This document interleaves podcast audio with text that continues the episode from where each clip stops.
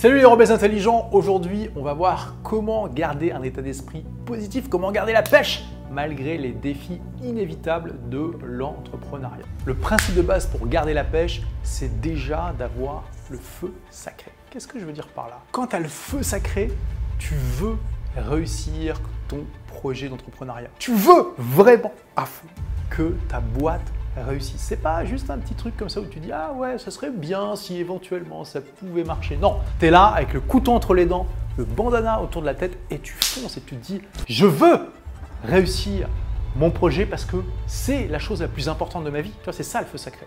Et quand tu as le feu sacré, ça aplanit les obstacles. Ça les fait pas disparaître, ça les aplanit. Ça transforme les montagnes en collines.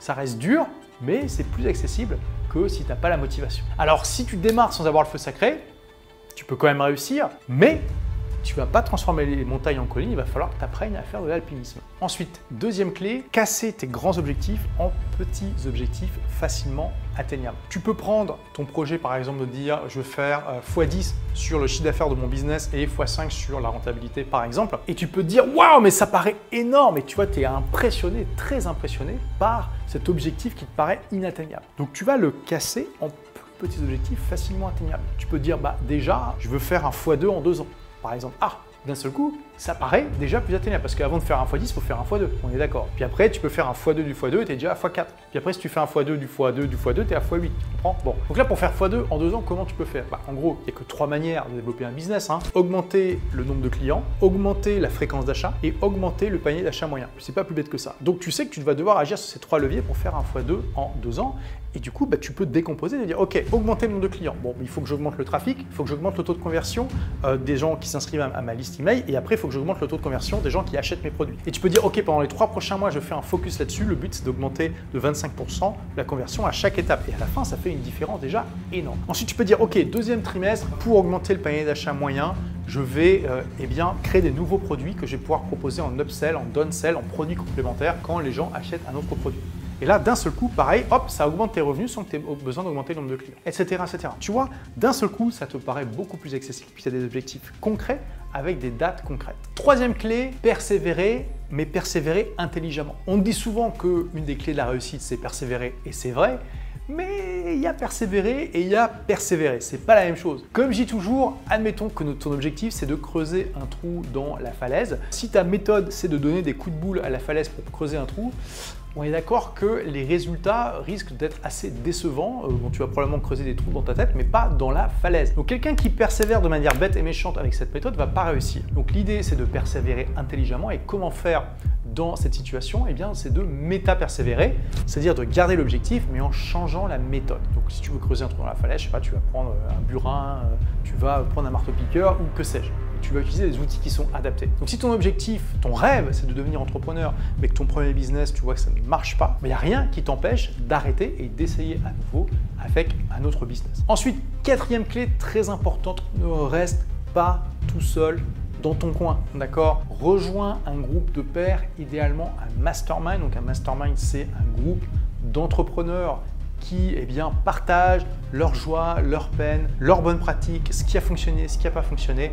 Euh, tu vas beaucoup plus loin avec un groupe de pairs comme ça que si tu restes tout seul.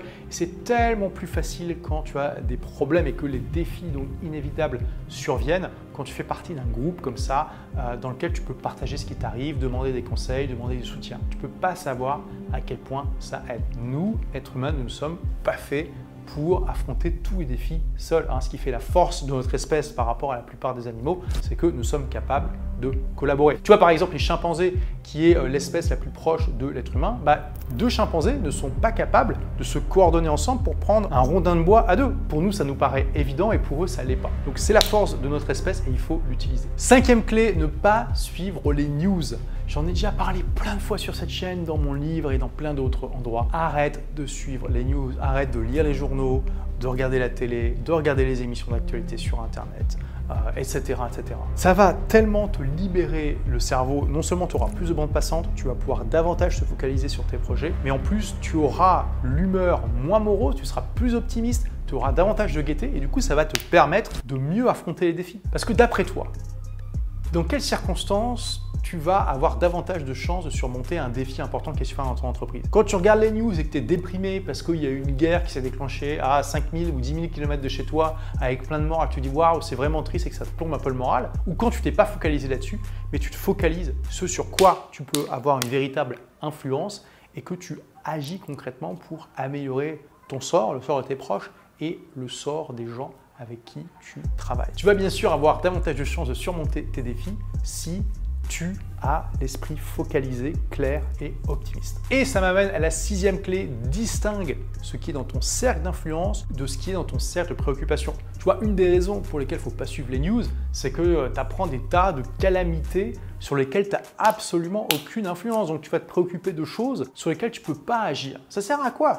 C'est ce que font la plupart des gens. Le monde serait bien mieux si les gens se focalisaient ce sur quoi ils peuvent agir pour améliorer à nouveau ce qui les entoure. Donc fais attention à ça, il y a des défis qui vont survenir. Les circonstances extérieures qui ont amené ces défis, parfois tu n'as aucun contrôle dessus, mais tu as toujours un contrôle sur ta réaction, ton anticipation aussi pour les prochains et ta manière de les résoudre. N'oublie pas cette citation de Marc Aurèle qui était euh, un empereur romain philosophe quand il s'adressait au Dieu pour euh, prier. Donnez-moi la sérénité d'accepter les choses que je ne peux pas changer, le courage de changer celles que je peux changer et la sagesse de distinguer les premières des secondes. Sur ces bonnes paroles, je vais te laisser, mais avant ça, dis-moi, quelles sont toi tes astuces, tes stratégies, tes méthodes, ta philosophie, ta façon de voir les choses sur comment surmonter au mieux les défis de l'entrepreneuriat ou de la vie?